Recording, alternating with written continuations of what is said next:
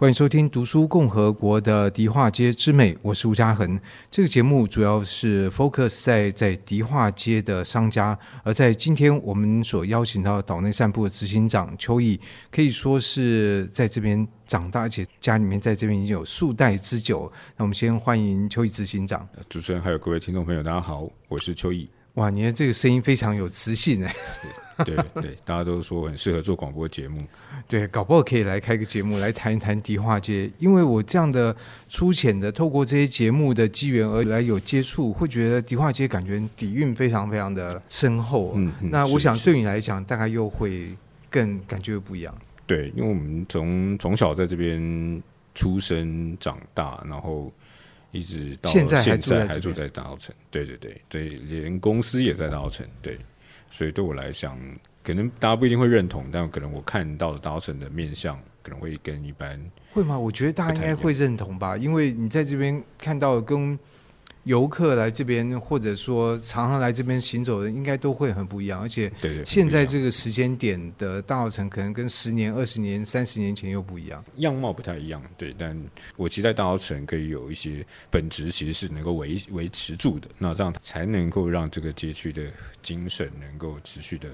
呃继续发展下去。对对。不过出现在我们这个节目里面来宾单，他的等于说商业的活动都会在迪化街上头。可是因为你是在这边。长大，所以我觉得机会难得。是不是你谈一下你小时候的迪化街跟大稻埕呢？嗯嗯嗯嗯好啊，呃，我我先讲一讲一个概念，就是说，因为其实大稻城大家对于大稻城印象可能会就集中在迪化街这个最重要的一个，也是最早的街区。但其实整个大稻城对大稻城来来讲，我们的生活空间不是只有迪化街一条街，所以这个想先。我觉得当然对，就是说你不可能只在这条街上，你一定是尤其小孩子会到处跑。对，所以变成是呃，如果大家来到大稻城，如果你只有走迪化街的时候，你其实比较难去理解到我们在地人的对这个城这个街区的生活感受是是什么。这那我觉得这是一个会可以先跟大家分享，比如说到码头边呐、啊，大稻埕码头啦，贵德街，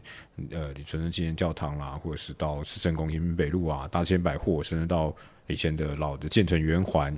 这些都是其实我们在地人常常的一个生活的场域，所以我们在看待大稻城，不是只有迪化街这个一个这条路的样子，对对对。不过如果看到一些资料，就讲到，当然这是更早之前，就是当茶叶在这边还很兴盛的时候，在这个骑楼可能都会有一些这个检查的女工，就是在那边工作。但我想这个景象在在你小时候应该已经应该已经没有不存在了，对对对，对。所以那个时候的。这个商业活动或样貌在这边是一个什么样的？嗯嗯，那我我想强调的就是这个一个生活的大稻城，就是说，因为大家现在看到大稻城比较是中药南北货的大稻城，对，那因为我们家族，我们家本身是做杂货店，对，那我们等于是南北货商店这些批发的下游，对，所以我们的呃事业比较不是这种大商大贵，是哎这个街坊邻居的小卖店。啊、就是跟这个上面的住民有更多的往来，对对对，对，就跟大家想象的大稻城不太一样，嗯，所以我们的生活也不完全都是呃，这个好像一定是这个去很好的餐厅，都是有钱人。我对我来讲，我宁夏夜市是像我家厨房这样子的存在，大概大概概念上是这样。所以你们小时候都吃些什么？呃，当然已经是吃家里的最多了。跟外面的话，外面的话最最多就去宁夏夜市啊。因为以前宁夏夜市没有像我们现在这么这么多观光客，所以我们对于大稻城的生活场，这整个场域的尺度会跟所一般人所认知的不太一样。可是，在迪化街以前也没像现在这么多观光客，不会啊，根本不会啊，完全不会。因为像以迪化街的南段就比较靠近我们这边郭一美或者是城隍庙这边，本来就是一个批发为主的形态，所以基本上小时候的时候，长辈都说哦，买东西不要去那边买，因为他根本不会卖给你。因为他们是，因为他们是做批发，不是买零售。现在到比较北边的迪化街这一段，就靠近台北桥这一段，反而是在地人的市场。所以如果你要买东西，反而来这个地方买。对，它其实还是有分这个空间尺度、区位是有一些不同的变化。当然，现在观光类型的店家越来越多了，然后北街那边的市场现在已经也没有了，但还是有一些生活化的遗迹在了。对，那这是我们在地人的一些记忆。对。不过以你现在的这个状况，你提到你的工作、你的生活都在这边，那你的这个岛内散步是不是可以？解释一下，这是一个什么样的概念的？嗯嗯嗯。那岛内散步，我们的最初起点就是在大稻城嘛，这个地方。那当时二零一二年的五月那时候，我希望呢，呃，我发现当时呃很多人所认知的大稻城，因为我们在地人大稻城有一个落差，所以我就想说啊，那我们可以做什么事情？然后就开始用徒步导览的方式来介绍大稻城。对，当时起点很单纯，那结果走着走着，后来就从大稻城。走出去了，开始跟走走到了蒙甲，走到北投，走到淡水，成为台北。走这么远，真的是用走的吗？没有，是当然是路线上的规划，嗯、路线上的规划，走得越来越远，变成台北城散步。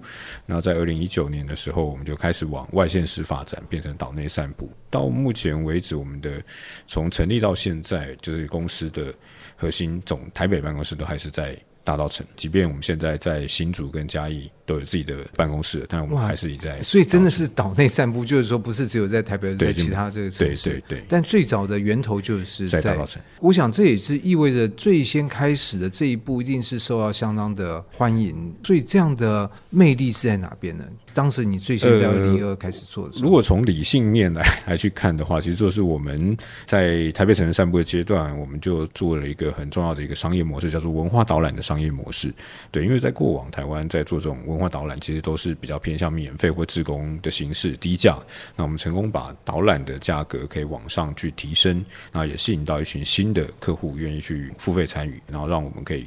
呃延续下去。那所以其实是借由这种收费的导览的方式，让我。们可以在从台大城开始走到台北各个地方，这样子。对，但从免费到收费，这是一个非常大的跨步。特别是当大家习惯觉得好像就是当这个东西，你预期说，哎，它就是应该是应该是免费。然后你觉得听了，嗯，比如说解说员参差不齐的这个，那有些好，有些没有那么好，或者是自己没有那么多感觉，哎，反正这个免费就就。就随便就就 OK 就好，有就不错这样子。那你怎么做到？就是、我觉得第一个起点，其实起点，其实我当初本来就预期到大稻城会越来越受到大家的关注。对，本来就会有一些新的焦点放在大澳城，新的人潮进入到大澳城，新的店家进入到大澳城。那这是一个。那顺着这个趋势，我们在对于我们在做的呃导览的服务，其实一开始我就不太像一传统的导览老师，他是一个人。就是一直带，一直带。那我们从二零一二年开始，然后二零一三年、一四年，我们就开始自己招募、培训导览员，然后去确保这些导览的解说的服务，我们从品质，品质我们能够维持一定。嗯、因为传统的导览员他不太会变成是一个人团体来去持续的运作，那我们就就做了这个事情。啊，另外也是我们收一个比较高的价位，我们也能够提供导览员一个比较好的薪资时薪。所以它是一个循环，可是问题就是要。导入这个循环其实是蛮困难的，因为你刚刚其实提到还包括导览员的教育训练，是是，对啊，教育训练那就是持续累积经验，然后当然我觉得找到愿意跟我们合作导览员很重要，对，那当然另外一方面也是参加我们导览的客户也不完全是大家以前所想象的那种会参加导览的人。其实反而是呃三十岁、三十岁的年轻人，然后上班族，他愿意去付费去享有更好的一个服务的品质，然后这也是我觉得这也是一个关键，新的消费需求被我们发现。对对，对。不过这我也有点好奇，像想要成为导览员，他是需要具有什么样条件或背景吗？呃，其实我们没有要求说他你一定要大刀城，或者你一定要是蒙甲人，不是，而是其实重点在于是你对于我们想。为地方发声，就是世切的去转移地方的文化，地介绍地方店家的故事，这个理念你是否认同？就是我们会先优先找的是呃理念认同，对，因为我讲很现实，其实很多所谓的导览解说志工，他其实蛮大一部分只是因为哦我没事情做，那也有可能是退休了，对，那但是我们希望是他专注在把这个解说的这个服务转移的能力能够做好。对，那我觉得这是一个能够先找到更多有理念认同的人，这是。可是这需不需要他有，比如相关的文化历史的背景？我觉得其实不用，反而不用，因为我们希望的是每一个导览员都能依照他自己过去的人生的经验，或者他过去的背景的知识，然后去看他所今天要讲的这个地点，然后用他习惯的方式来去做诠释，去赋予这个导览员每一个解说的内容能够有在现场的体验，能够有。独特性。比如说像我以我自己好了，我自己本来就很喜欢看一些历史，但是我自己因为本身是商学院的背景，所以我更看重的是产业发展。所以当我的导览的时候，我其实就更重这一块，对，我就会以这个来去切入点，让大家去了解说，哎，我是怎么看大稻城的街区的发展，然后我谈的故事可能都会以产业为去来去看大稻城，介绍大稻城。对，那如果以这个来讲，你会怎么来看这个大稻城？这我们说时间拉长好了，这一百年的产业的发展，以及到现在它还是一个相当有活力的街区。对对。呃，我我我讲一个呃，我常常举的一个例子，就是其实我们大家都知道，大稻城是以茶叶贸易崛起的一个河港城市。那但是其实大稻城最早的产业并不是不是茶叶哦，那是什么？其实是南北货。像郭一美商行当年做的就是南北南北货。那当然比郭一美还有更早的隔壁的这个。林五湖故居，这个林兰田家族，他们在一八五一年开的就是南北货的店铺。这个其实就是一个，呃，当时他们先做南北货，那茶叶反而是后来。那这个茶叶后来是因为当时在一一八六八年的时候，当时有个英国商人叫做 John Dodd，就是陶德。那他原本是要在蒙贾设茶行，但是被蒙贾人赶跑了。后来他跑到大稻城，找了李春生一起在这里开设茶叶的工厂。然后所以大稻城其实他这个街廓一直都是很就是愿意去包容接纳新的产业。所以它才有办法延续到现在。对对，其实你可以去看，其实大澳城的这个河港的位置，并不是一个良好的港口，相对于新庄或者是艋舺。哦，真的吗？对对对，我没有，因为我们没有坐过船，所以我们不知道说它做的河港。像艋舺，它是在三条河的交汇处。嗯，然后大汉溪、对，新店溪跟那个淡水河。嗯、那新庄，台北最成立最早的河港其实是新庄，新庄是大汉溪跟淡水河的交汇处。对，所以它都是因为有地利之便，它形成一个河港。但是大澳城其实并不是，因为它也不是基隆河的交汇处，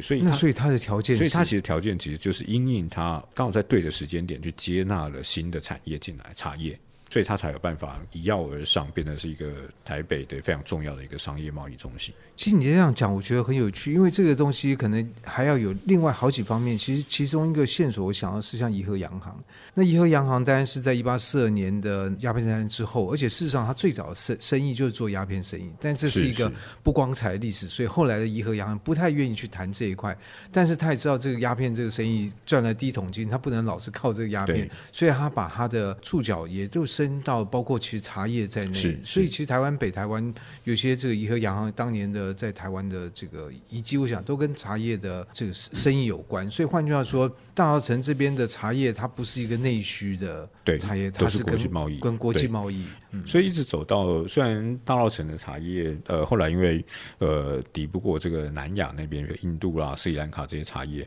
那到了战后台湾开始发展纺织成衣轻工业的时候，是二次战后，二次战后。对，那所以产业也慢慢增加，变成是以成衣产业、纺织，甚至更上游的化学原料。可是这里并没有离什么，比如说成衣工厂啊，还是什么？它不是，不是，它就是一个资讯口的资讯流跟金流的一个重要的汇集地点。他们有工厂，可是它就是一个贸易形态，你会需要取得重要的产业的情报、建立关系，然后甚至取得资金，都会在大澳城这个地方。所以它不断的在不同的时代运用它原本的资源条件去吸纳新的产业，所以我们在看呃这个所谓的文创产业，所谓的文创新二刀城，我也觉得它只是一种产业的典范移转。是你这样讲非常有意思，因为我们如果提到至少以以我就是说一个一般的读者来看，可是在谈到台湾在二战之后的产业转型或者是纺织业的发展，会提到大稻城？一定会大稻城，一定会，一定是大稻城。不，我说外界有有这样的印象吗？呃，当然没有，不太有这个印象，但是一定会达成。那如果有兴趣去看温兆龙老师有写一本台湾的纺织产业的历史的书，那里面都有提到，其实当时台湾发展纺织轻工业就是扶持两种人，一种是跟着呃国民政府以来台湾的这些纺织的商人，上海啊、浙江这些纺织商人；另外一批就是扶持大稻城原本的商人布商，他转型往上游去做制造，大概这样。所以为什么现在大稻城还有非常多的纺织成衣公司的总部？啊、真的，这些都隐藏在这个巷弄里面。我们只经过，我们只看到中药铺，我们看不到这个纺织。因为基本上，比如说你连在迪化街上，你都很难看到茶叶茶行。为什么？因为最早来的是南北货。所以它就在迪化街上，那茶叶就是在外围，纺织成衣的公司也在外围，所以你比较不会感受到迪化街上有茶行或者是纺织成衣厂，这个比较少。可是你在做这个文化导览的时候，你也没办法带到他看到，你知道一个办公室他在做什么生意，其实跟你那个看到的办公的样貌，其实不见得能够说明这是纺织业还是什么行业。对，可以这样讲，但是我们可能它变成是我们在导览的过程中可以去提提提的一个部分，然后让大家哦，我不可能去深入去谈我，因为我不是在看一本书，我不是在做一个室内的讲座，我可以去深入谈一个议题，但是我可以借由哎哎，为什么永乐市场的布行是在这里？因为以前永乐市场并不是布市场啊，它以前是传统市场。布是多久以前？因为我觉得好像布有印象开始，我觉得永乐市场就跟布很有关系。呃，其实永乐市场有布这件事情，其实是在现在的这个永乐市场，在一九八零年代改建成现代大楼的时候，才才开始把周遭的这些布行放进去。但它其实以前原型就是像我们现在看到一楼的永乐市场，就是一个传统市场，它其实就是一个传统市场而已。是，所以也就是说，在这楼房以上所发生的事情，都是在建成楼房之后的空间，你要怎么去填补才发生出来的？就是把周围原本搭成的这些布行，就是把它放进去。对，那这个纺织成衣产业当然是更早，在一九五零年代、六零年代就开始在大稻城这边已经有开始在有慢慢累积出来了嘛。甚至在天水路的化工行，它其实都跟纺织成衣有关，因为它是纺织成衣的上游。他们会需要化学原料。现在我们去买都是买什么做肥皂、做化妆品，不会想到它跟纺织的关联。对，他们其实原型其实是因为纺织才需要。哦、太有趣了，对，太有趣了。那这个都是我们在在做呃了解大稻埕的产业发展的历史，慢慢去抽丝剥茧，把这些呃。呃，找出来，就是你说，哎，为什么天水路上都是化工材料？我从来没想过，我只知道说往那边走，然后那边还有那个什么金春发牛肉店。对，大家都知道 牛肉面，对。但是其实这个都是因为跟大稻城的产业聚落有关系。对对，是。所以这样你你这样一讲，我觉得就是说，以台湾的这这个历史，但最早之前可能数十年前是并不被重视的，然后这些年重视，可是大家说重视，可是到底怎么重视？你需要有个管道跟这个。就是一个一个媒介可以切入在这里面，而你在做的岛内散步，就是在建立起这样的一个观念。对，等于是说，我们其实是把这些过去大家已经知道或者是不知道的故事或者观点，透过导览或是透过呃新的转译的方法，然后呈现给更多人知道。比如说，我们后来二零一六年也开始做儿童营队。韩树香，我们去做儿童营队，儿童营队，对，是对于儿童来做这个历史的导览介绍吗？当然，我们不是用导览的形式，而是比较像是游戏的方式，然后让这些小朋友从小就可以认识这个台北这座城市，认识大稻埕。所以，其实这些我们就慢慢转化成各种形式，然后甚至延伸到后来，我们把这些大稻埕的故事啦、台北城啊、艋舺，我们把这设计成 team building 的活动，也可以让一些企业他们来参与。让更大、更浅显、更容易的去理解到地方文化、传统历史街区这些重要的源远故事。那既可以达到我们的目的，但是我们也透过轻松有趣的服务的形式、体验的形式，然后让一般人也可以来参与。可是这样听起来，你如果是针对一些企业来办，这就变是 B to B 了。就我如果作为一个零散的个人，要想要来参加你所办的活动，就找不到哦。还是可以在我们的网站上面，我们还是每每个月可能会有二三十场的个二三十场。是都在稻城，还是当然，全台湾各地，全台湾各地各式各样的总文化资产的议题，或者我们这两年也开始在发展水资源跟食物的议题的导览。感觉你们走在很前面的，就是说这个社会的脉动，以及他关注的对象，以及台湾可能会面临的问题，这些问题事实上，当它成为一个问题，事实上都有它的渊源。我们要先去理清跟理解那一块。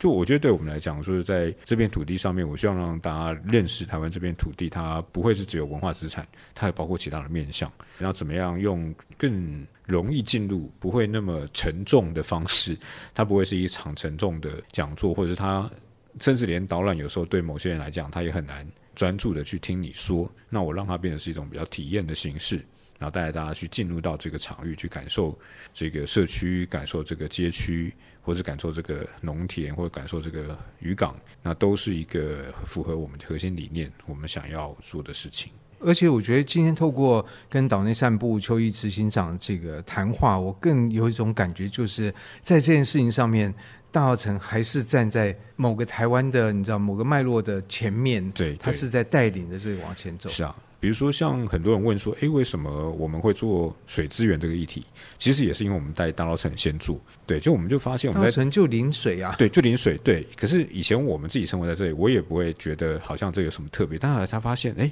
其实很多人不知道，大稻埕还是可以从大稻城码头坐船，甚至其实我们在，因为我们现在还可以做，现在还是可以做。然后现在很多我们接待做到哪里？做可以做到淡水，比较多是做到淡水或者做到关帝。下次来做一下，对啊，可以可以。然后，另外我们接待国际旅客，因为我们常会接待外宾，然后英语或日语。那很多外国人来到大稻城，他刚刚看到淡水河的时候，他们其实是会 shock，对，因为他们从来没有想过，原来台北有一条河。因为我们把都堵起来了，你知道隔开了，对，对，我们把它隔开。然后我们对国际上去做谈传达台北的形象的时候，其实很少看到河。是，对，因为我我我觉得我们有这种恐水症，你知道，看到海就很怕，对对对，然后看到河也是。怕它会淹水，我们就堵住堤岸。对对，所以也是因为这个大稻城的经验，我们哦，对，其实河流是一个非常重要议题。所以我们第一次从台北市跨越到新北市做的路线，其实就是在谈淡水河流域这整条河的所有的呃这个因河港城市或者是水圳，甚至到了农业的议题这样子，对。哇，真的非常有趣！我觉得在这样的一个探索里面，我觉得下次大家来大稻城，不是或者说来迪化街，不是这条街而已，而是它会通往水边，而这会带给我们更多新的认识大稻城的面向。那么在今天的这节目，我们就很高兴能够邀请岛内散步的执行长邱毅，谢谢。以上单元由数位传声制作。